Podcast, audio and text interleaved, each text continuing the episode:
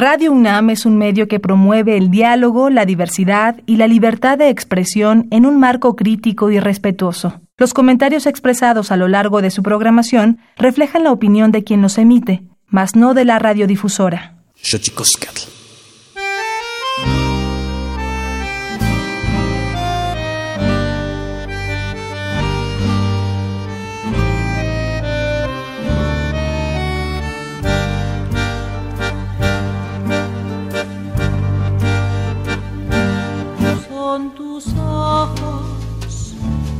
Tan hermosos esos ojos, ojos negros que iluminan al mirar, que lastiman al llorar, esos ojos, ojos negros, si despierto veo tus ojos dormido.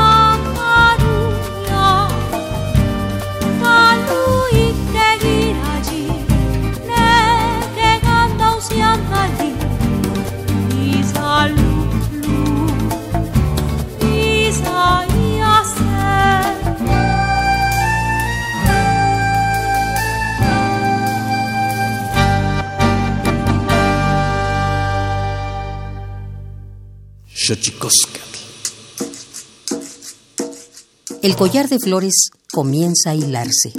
Es momento de ir a lo profundo.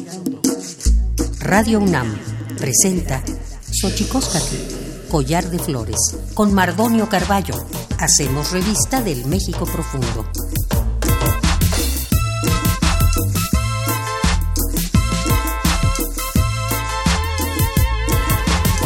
Kenitstoken tatamen guan naname ichpocame telpocame o quichpilme siguapilme guan nochi techcaquin pagniwa escatepostlahtoli tlen ni hueyitlamachtiancali itocan Universidad Nacional Autónoma de México tojan tiolpagin pampanama tihuelicen timosanilose case tu hueyi guampo tlen tlahtuano patlen tiquilian zapotecto Héctor eh, Pineda Santiago, Héctor Yo No Quijlian. Hola, ¿qué tal, señoras y señores, niños, niñas, jóvenes y jóvenes y todos y todas aquellas que nos escuchan aquí en este programa llamado Xochicóscatl, en esta estación eh, Radio UNAM de la Universidad Nacional Autónoma de México? Nosotros muy felices de entablar una conversación en estos, eh, en estos micrófonos con Héctor Héctor Pineda Santiago, Héctor Yoto, zapoteco de Juchitán, amigo, activista, poeta, y bueno, ahorita con una noticia que él mismo nos va a platicar. Pero antes de que otra cosa suceda, queremos enviar un abrazo a toda la gente que está pasando por momentos difíciles en este momento. Si alguien tiene algún familiar enfermo, si alguien se encuentra en duelo por la pérdida de un ser querido. Sabemos que quizá un abrazo desde la radio no puede paliar mucho los dolores, sin embargo, con todo respeto y todo cariño para todas y todos aquellos que nos escuchan aquí en este programa Xochicoscat Collar de Flores, pero vámonos a nuestra sección que nos recuerda lo bien que lo hacemos en veces, pero sobre todo nos recuerda lo mal que lo hemos hecho. Vamos pues con nuestra sección dedicada a las efemérides en derechos humanos. Tonalámatl. Xochicoscat. Tonalámatl o la ignota efeméride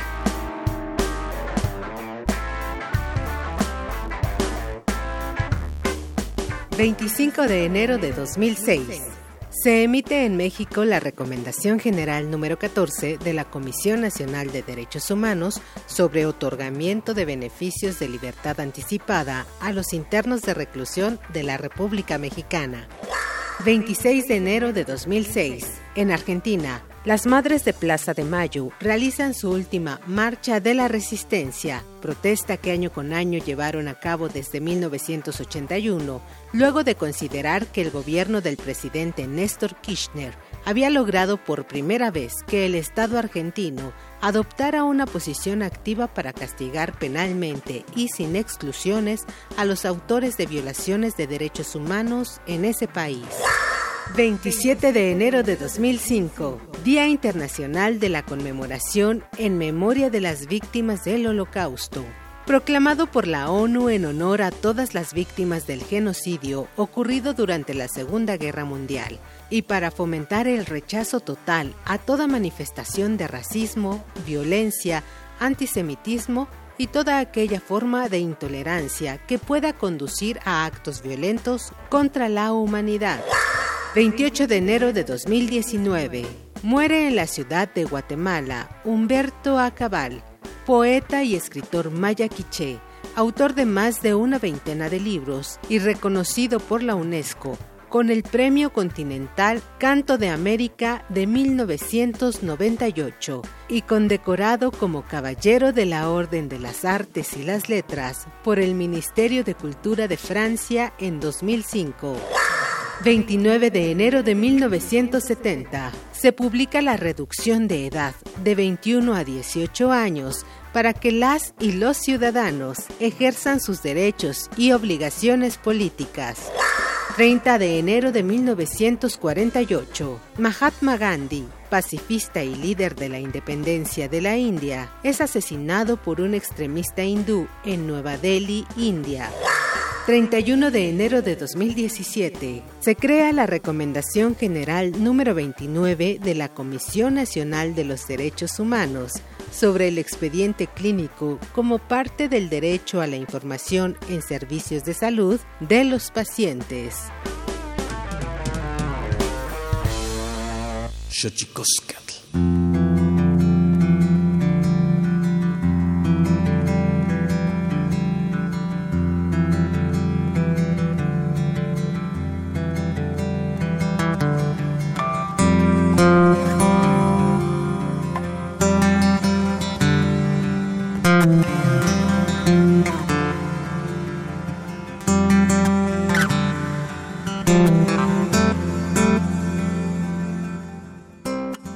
Bueno, como ya le decía el otro día, me encontré en este invento que es el Facebook una noticia firmada por Irma Pineda Santiago, a quien ustedes seguramente recuerdan en este programa, pues ha, sido asidua visitante de estos micrófonos. Y el 17 de enero a las 12.38 horas dijo, publicándolo en Facebook, Irma Pineda, Dice, hoy en la Asamblea Popular organizada por representantes coseístas, los asistentes por unanimidad propusieron al profesor líder magisterial y poeta, Premio Casa 2018, Héctor Pineda Santiago, Héctor Yodo, como precandidato a la presidencia municipal de Juchitán, Oaxaca. Y con Héctor Yodo, con Héctor eh, Pineda entablamos esta comunicación a través de estos inventos y estas pantallas que nos permiten acercarnos a pesar de la distancia y a pesar de las vicisitudes en las que todo el mundo se encuentra en estos momentos por el COVID. Así que Héctor Yodo, Héctor Pineda, ¿cómo estás? Eh, gracias por acompañarnos aquí en Xochicosca, el collar de flores. Mardonio oshkisha peline gira ka bichinu bizana no kukadia kala nula. Jido ila ne yana yana ji kala jo senda tigenda agiji na di pagira shishe binila anu kadi di kagenta nagana runi ndawarana panugila ne gabela akade que kaji ñakaya kadila pues ribesa no gakane binishkiji no.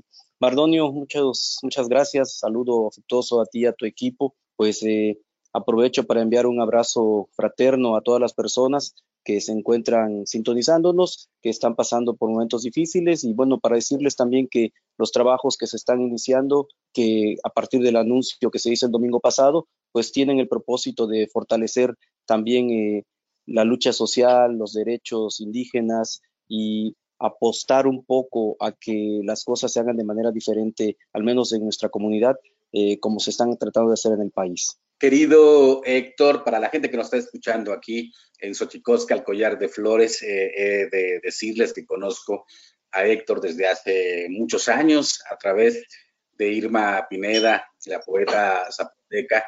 Eh, hace muchos ayeres, muchos años, alrededor de 20, me invitó por primera vez a Juchitán, a Juchitán eh, de Zaragoza, allá en el istmo de Tehuantepec.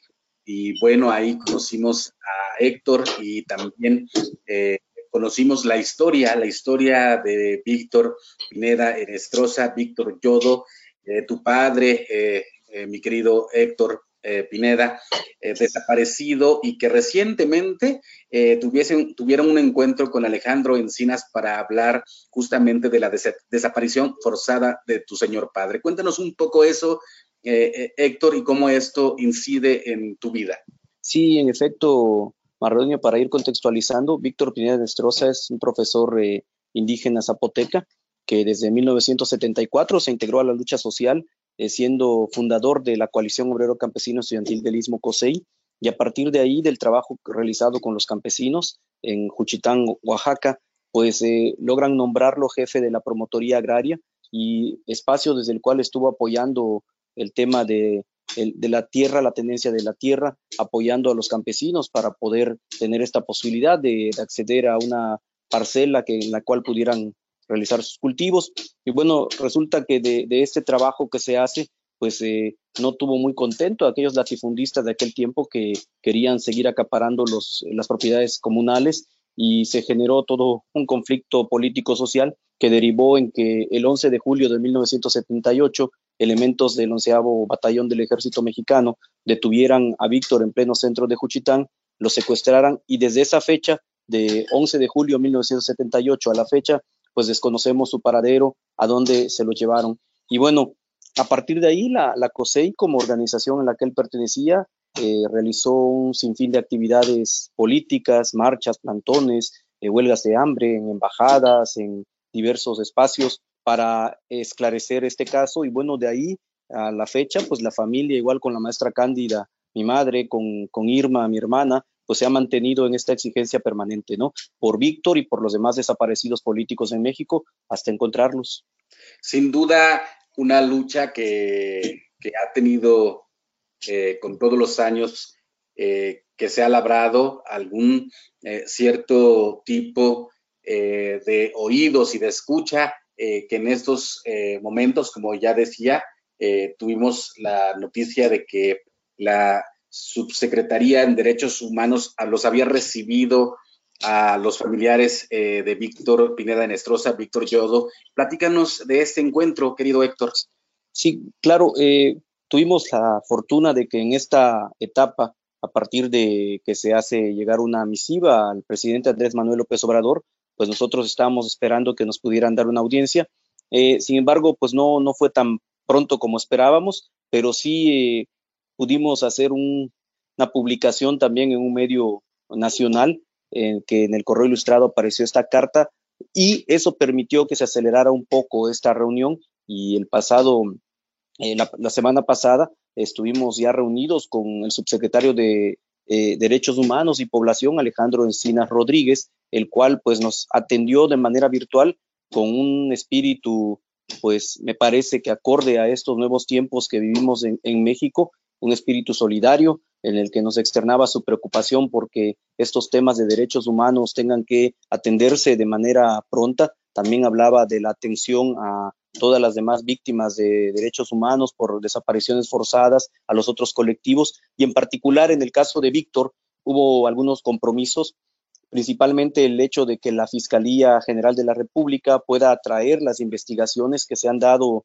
eh, sobre este tema y poder esclarecer a través de la ruta jurídica qué fue lo que ocurrió, pero además eh, el compromiso de que independientemente de esta investigación que se realice, se pueda establecer eh, con precisión el grado de participación de los eh, eh, agentes del Estado mexicano en, estos hechos pasados.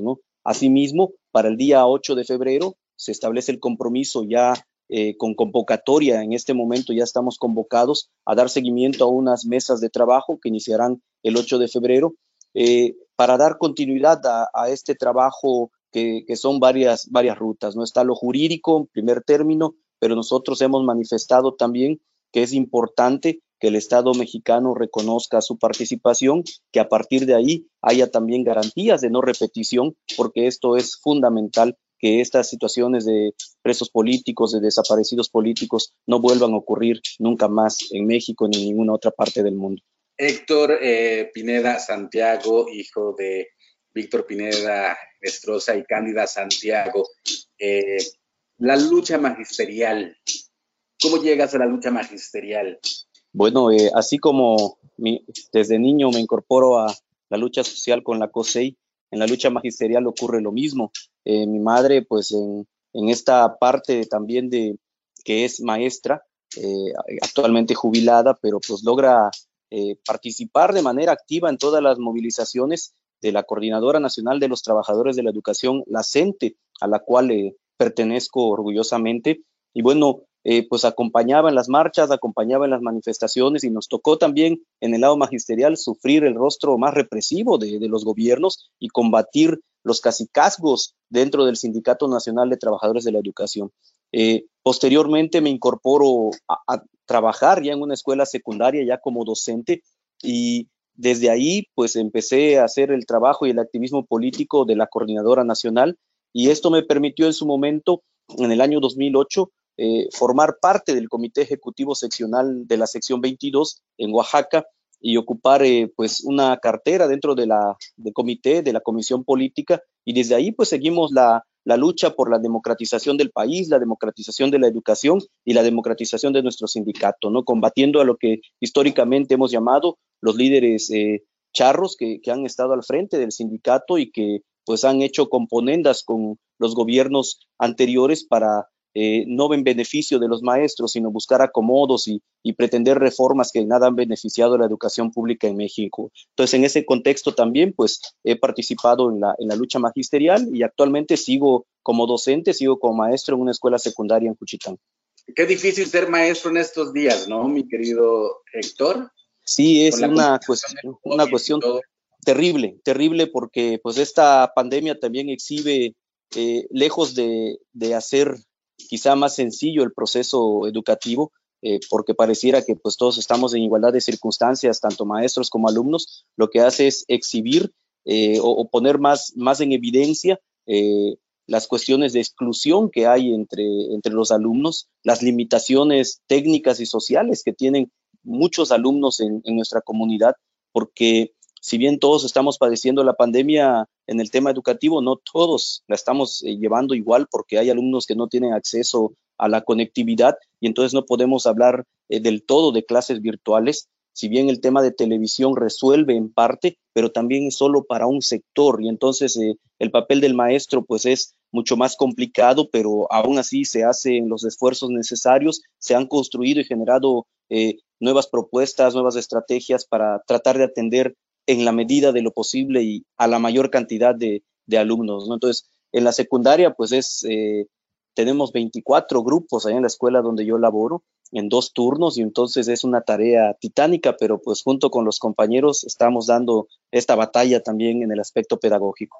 Sin duda, un reto eh, que viene a ponernos de frente el COVID en estos momentos, como bien dices, la brecha digital se ensancha a veces en ciertos lugares, sobre todo en contextos indígenas. la lengua que usted escuchó, estimado Radio Escucha, ahora en la primera alocución de Héctor eh, Pineda Santiago, nuestro invitado de hoy, es la lengua zapoteca. Él es de Juchitán y también ha incursionado en los terrenos de la poesía. En el 2018 obtuviste el premio Cata de Poesía, ¿no, mi querido Héctor? Así es, Mardonio. En 2018 fui merecedor de este premio, el Centro de Arte San Agustín, eh, auspiciado por el maestro Francisco Toledo, que en paz descanse. Eh, y bueno, ellos me otorgaron este premio en la categoría de creación literaria en lengua zapoteca. ¿Y cómo, cómo eh, un poco, cómo enfrentar el ámbito poético teniendo a una hermana también poeta, reconocida también defensora de la lengua del pueblo de las nubes. Sí, pues mira, es, es también eh, pues difícil, ¿no? Digo, Irma lleva una trayectoria impresionante en el asunto de las letras. Irma empezó desde muy pequeña, quienes la conocen, pues a leer, a escribir y a, externar esta parte eh, emotiva. Irma era muy, de muy pocas palabras, eh, en las charlas era muy silenciosa, pero siempre se dedicaba a escribir. Por el contrario, yo siempre pues, eh, había sido más parlachín y, pues me gustaba más externar mis ideas, pero pues no me había sentado así como a, escribir, a sistematizar. Y entonces eh, fue en 2017 cuando los sismos aquí nos atacaron muy fuerte, nos tocó vivir esta cuestión de los sismos en, en el istmo de Tehuantepec, en Juchitán específicamente, con un sismo de 8.2 grados y que pues removió además de los cimientos de muchas casas, de estructuras, libreros, libros y papeles, y entre ellos eh, pues fui recuperando algunos textos que yo había escrito en, años anteriores y a partir de ahí pues me vino también como esta, esta nueva intención de, empezar a, arrastrar el lápiz y a ponerme a sistematizar mis trabajos. Y entonces eh, para principios de 2018 empezaba ya a tener algunos materiales ya más completos que con los que decidí participar en, esta, en los premios Casa. Y bueno, en ese año fui eh, acreedor de, este premio, pero sí, pues tener a Irma eh, con una trayectoria amplia, con muchísimas publicaciones, pues también es motivante porque, pues dices, bueno, Irma es una mujer eh, que tiene esta facilidad en, la escritura y es eh, pues un ejemplo a seguir para las mujeres, para los hombres cuchitecos que se han distinguido por tener algo de, creo que músicos, de poetas y de esta parte sensible de, la lengua zapoteca, ¿no?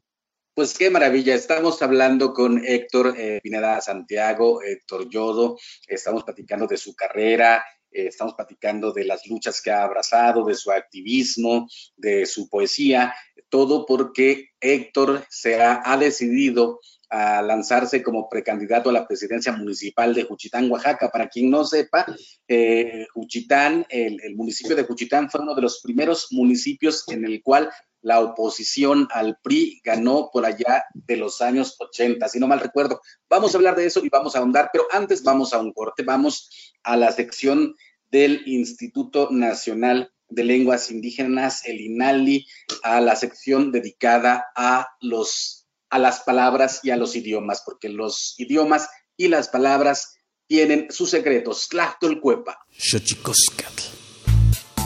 El Instituto Nacional de Lenguas Indígenas presenta Tlachtolcuepa o la palabra de la semana.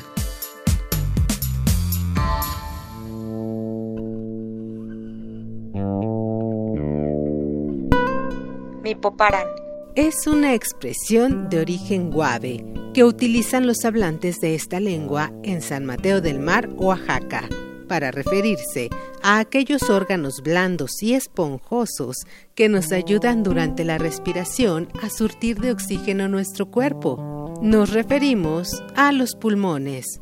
Mipoparan. Este término es un sustantivo que proviene de la variante lingüística guave del oeste, que forma parte de la familia lingüística guave y a su vez pertenece a la agrupación lingüística del mismo nombre.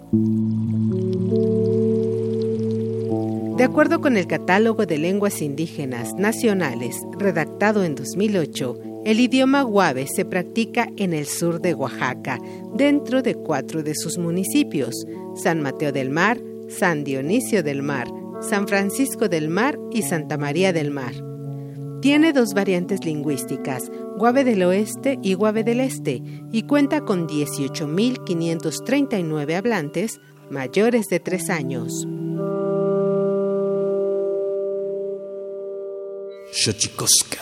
Pluriversos PUIC, un mundo culturalmente diverso.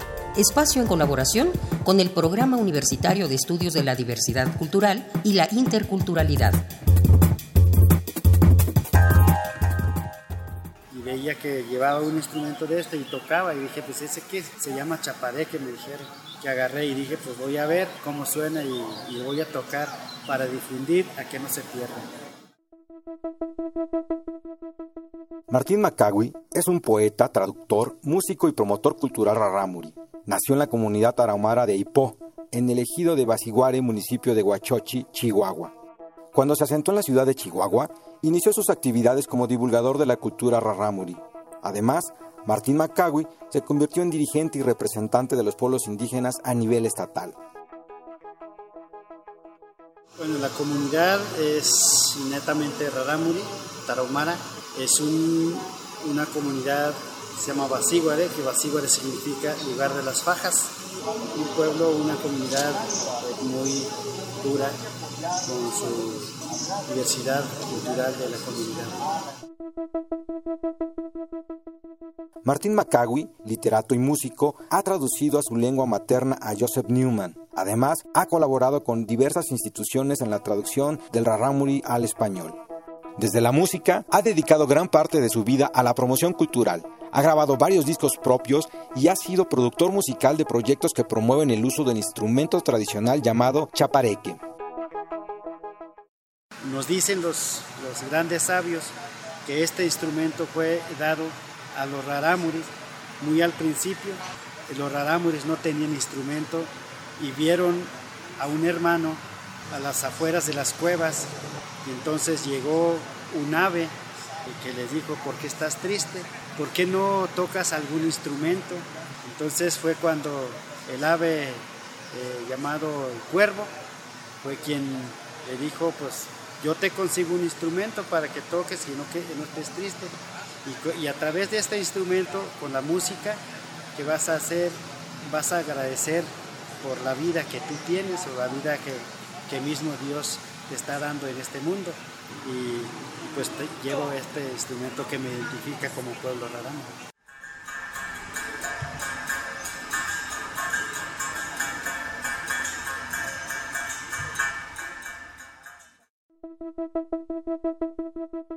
El maestro Martín Macagui es un prodigioso músico tradicional del mundo indígena y nos confirma que la lengua es la mejor herramienta para preservar una cultura.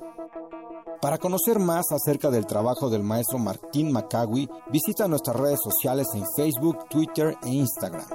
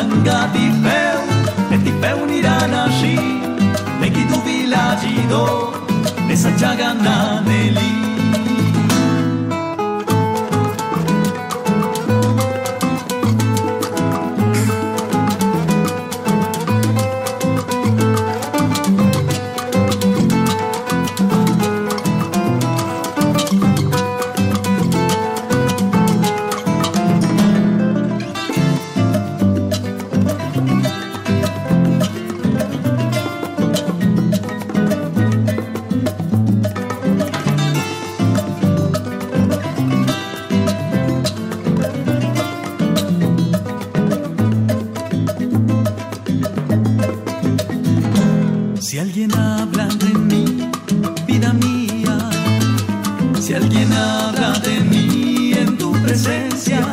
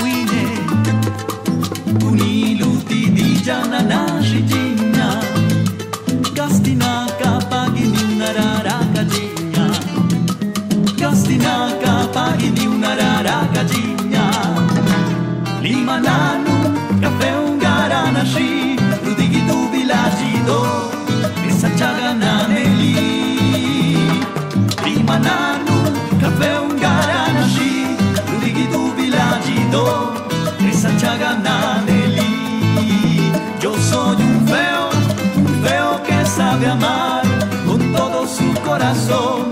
Y te quiere de verdad.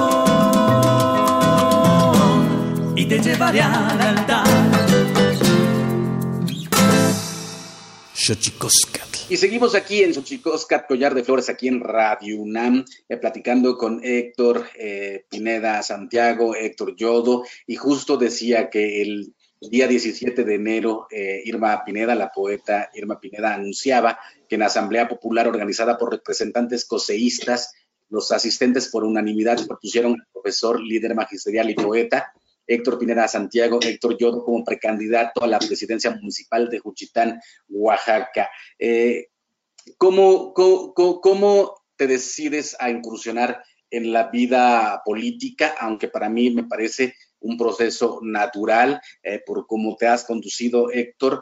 ¿Cómo, decides esto y cómo se encuentra la representación política indígena en nuestro país? Bien, eh, gracias Mardonio. En primer término, eh, tomo la decisión a partir de que los escenarios últimos aquí en Juchitán pues están promoviendo un proceso de reelección, por un lado, y de repetición de, otros actores políticos que ya ocuparon alguna vez eh, la presidencia municipal y ahora quieren eh, volver a, a repetir, ¿no? Me parece que en la parte legal les asiste todo el derecho, sin embargo, en el asunto ético, en el asunto moral, pues habría mucho que discutir, ¿no? Entonces, ese es uno de los primeros elementos que me lleva a decir de que eh, cuando se plantea con los compañeros que estábamos tomando algunas definiciones, pues se valoró esta cuestión, ¿no? Puede ser legal, pero no ético, y entonces, eh, si nosotros como ciudadanos tampoco participamos, pues entonces siempre serán los mismos. Entonces, de ahí, como primer elemento, tomo la decisión, ¿no? El derecho ciudadano de participar, de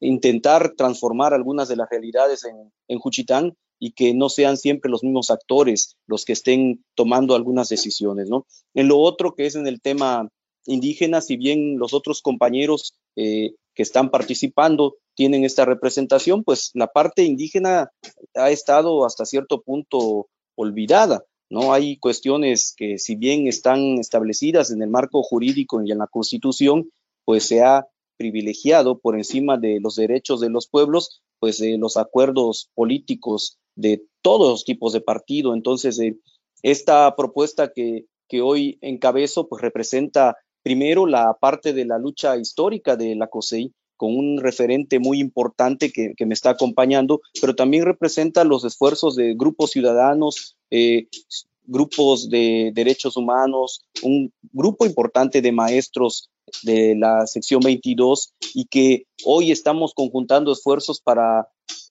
transformar parte del ejercicio político y para dignificar este ejercicio político, ¿no? Nos hemos manifestado también en contra del uso faccioso de, de los recursos municipales y del poder que se tiene, porque no se trata en esta etapa de fortalecer liderazgos o de fortalecer eh, algunos dirigentes políticos, sino de lograr verdaderamente eh, transformaciones en la sociedad que impacten en todos los ciudadanos. Y a partir de este anuncio hecho el pasado 17, pues se están sumando, se están sumando varios sectores. Hay que decir que es una precandidatura a nombre de la COSEI, y que en su momento estaré esperando los tiempos para contender por el partido Morena, estaré esperando la convocatoria y a partir de ahí también sujetarme a los tiempos y a las definiciones políticas de este partido. ¿Por qué con la COSEI? Pues porque es mi origen, ahí nací, yo, pues como les decía hace un momento, pertenezco a esta organización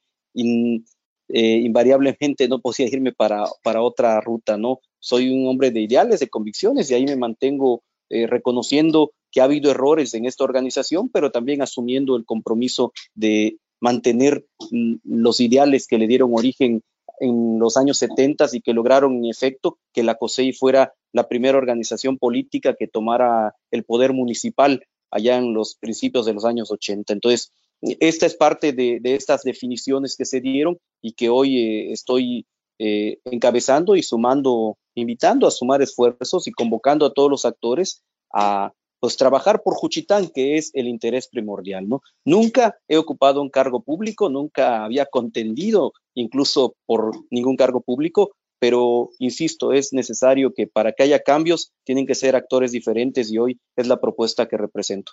Sin, sin duda, este Héctor, eh, yo decía un paso eh, bastante importante, eh, sobre todo pensando en esto que hablábamos hace rato, que quizá no, no, estoy tan seguro, pero ¿fue Juchitán el primer municipio ganado por la oposición en la historia de México o uno de los primeros, sectores? Uno de los primeros, uno de los primeros, sí.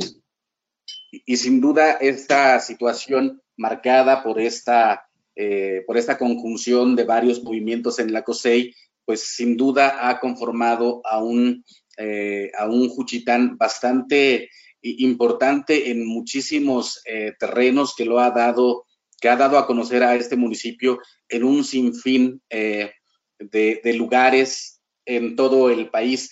¿Qué caracteriza a, Juchitán, este, Héctor, y qué, y qué características debería tener una persona que está buscando eh, presidir eh, la municipalidad. Y en Juchitán lo caracteriza un espíritu que se ha definido como rebelde, como recio. No es eh, tan sencillo pretender imponer algunas definiciones sobre los juchitecos y que a lo largo de, la historia pues ha habido capítulos en los que los gobiernos estatales y federales que han pretendido eh, pasar por encima de la dignidad de los suchitecos, se han enfrentado también con una oposición bastante férrea. A lo largo de la historia también se registra que en estas tierras el ejército francés, denominado la cola del diablo, el 5 eh, de septiembre de 1866, pues cayó derrotado a manos de los juchitecos y juchitecas, evidentemente, que fueron las que retomaron este, esta batalla, dieron aliento a, a los hombres y a las mujeres que se incorporaban en la lucha y bueno, entonces la característica de Juchitán es que es una ciudad muy politizada.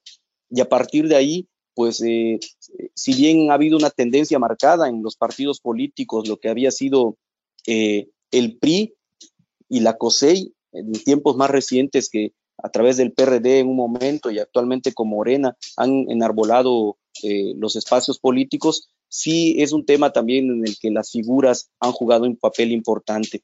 Cuando me refiero a las figuras, es las características de las personas que planteabas tú que aspiren a gobernar Juchitán, pues de entrada tiene que ser gente comprometida con el trabajo, comprometida con la sociedad, que esté dispuesta a establecer un mecanismo de transparencia, de rendición de cuentas con eh, Juchitán, porque ahí ha radicado los grandes problemas en las últimas administraciones. Hay una opacidad en el manejo de los recursos públicos y entonces eh, quien aspira a eso, estoy convencido que tiene que presentar esta primera intención, ¿no? Transparentar los recursos públicos, que las obras que se realicen tengan que ser bajo consenso y no a partir de eh, criterios individuales, sino a partir de las propias necesidades que vayan surgiendo en la comunidad. Cuchitán eh, tiene hombres y mujeres eh, con mucha alegría, con un corazón amable, con un espíritu de solidaridad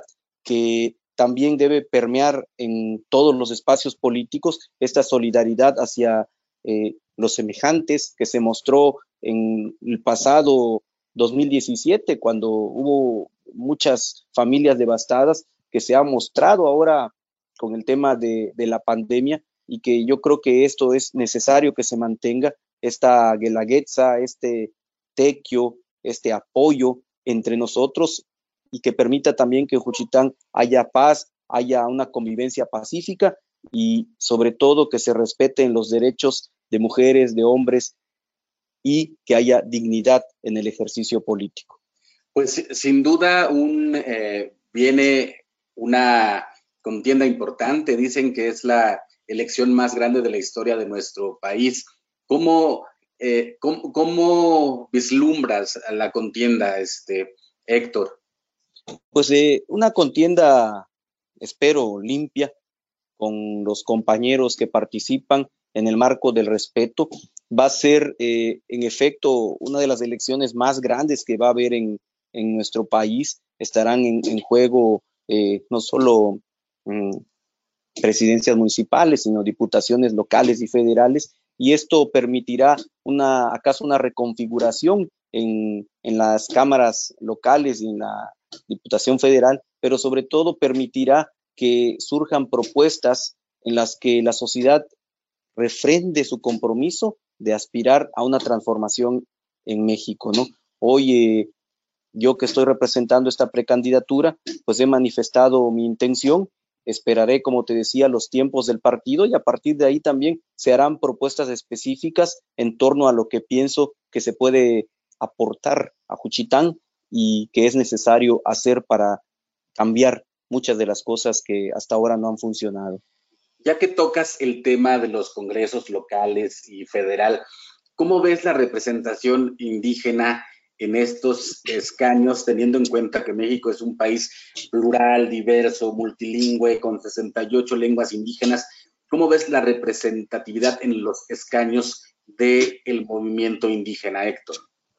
Pues hasta ahora yo creo que ha sido eh, un sector que, como lo dices, eh, no ha sido considerado del todo, si bien hay representantes eh, de pueblos indígenas, pero no en la Cámara, no, no en las, cámaras locales, en las cámaras federales, y esto habla de que los partidos políticos en general no han apostado a, la raíz de, México, a la raíz de los pueblos, sino han buscado en todo momento eh, a los mismos actores para irlos posicionando. De ahí la importancia de que los, eh, las precandidaturas que desde ahora se anuncian tengan que ser de actores distintos, de gente emanada de los pueblos originarios, que pueda tener este contacto permanente con la gente y que cuando concluya, como ocurre en muchas comunidades de nuestro país, cuando se concluya un compromiso, un servicio comunitario, se retorne a las actividades que normalmente se hacían y que no se esté pensando ni en reelecciones, aunque sea legal, ni en perpetuarse en cargos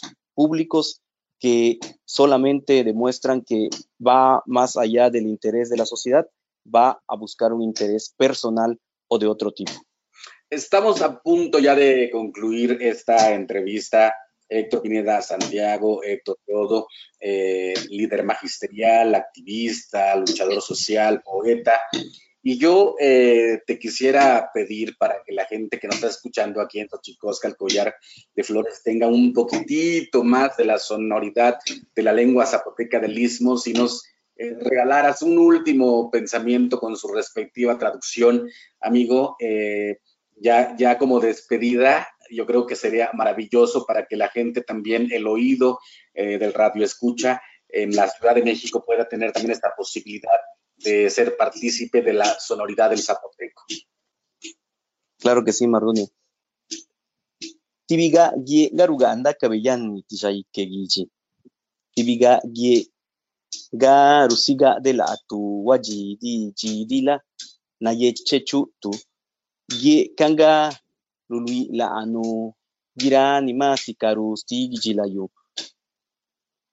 Un collar de flores es lo que cuelgan al cuello de un representante en nuestros pueblos.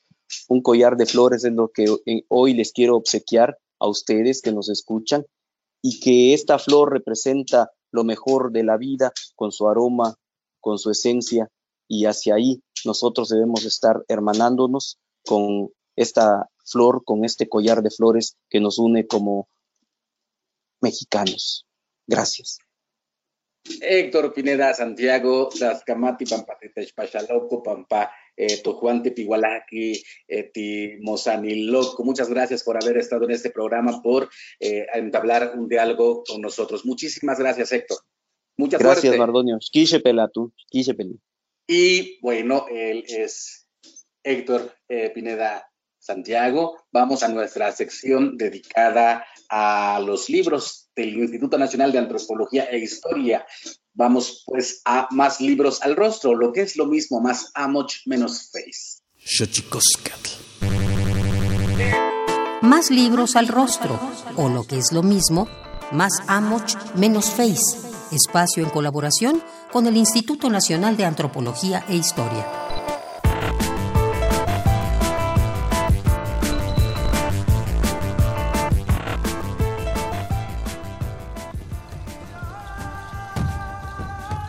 Cada generación debe construir su identidad, rescatar sus mitos, valores y maneras de entender el presente para ser capaces de hilar un diálogo con las herencias culturales.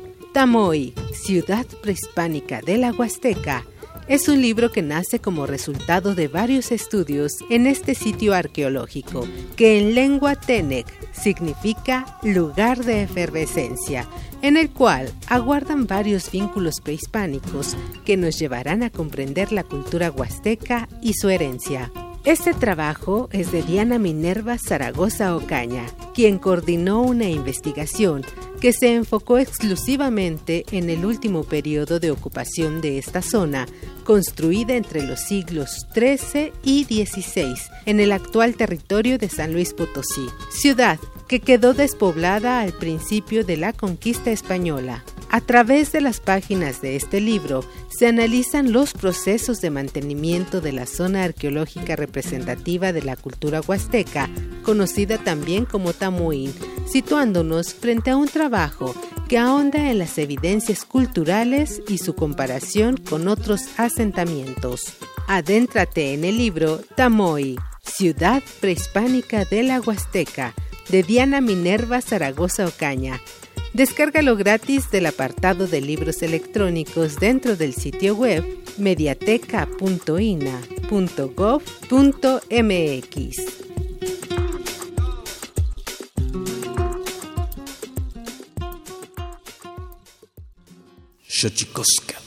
Y bueno, qué maravilla platicar con Héctor Pineda Santiago aquí en Xochicosca, el collar de flores, escuchar la sonoridad de la lengua zapoteca, que he de confesar que es una de las lenguas que más me gusta. Juchitán me fascina, es un espacio en verdad que la gente que eh, quiere vivir la vitalidad de un pueblo eh, combativo tiene que ir a Juchitán. Tlaxcamatimiac, Timomelaguampan, Chicuellitonati, Chicahuamaco, Epónimo, Tlachtol.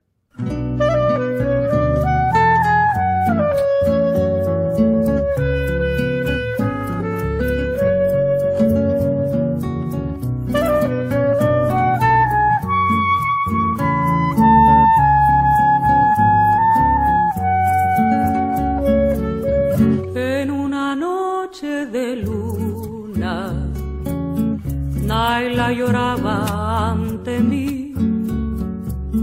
Ella me hablaba con ternura. Puso en mis labios su dulzura.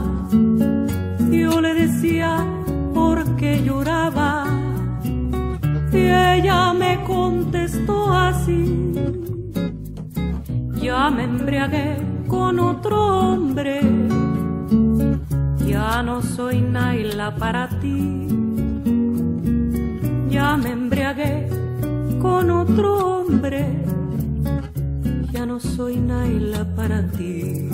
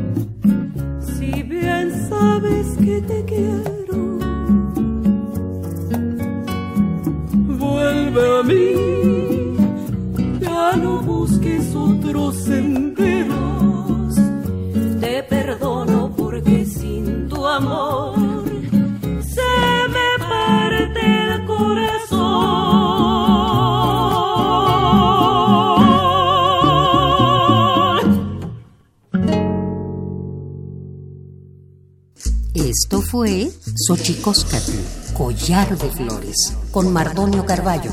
Hacemos revista del México Profundo. Una producción de Radio UNAM. Experiencia sonora.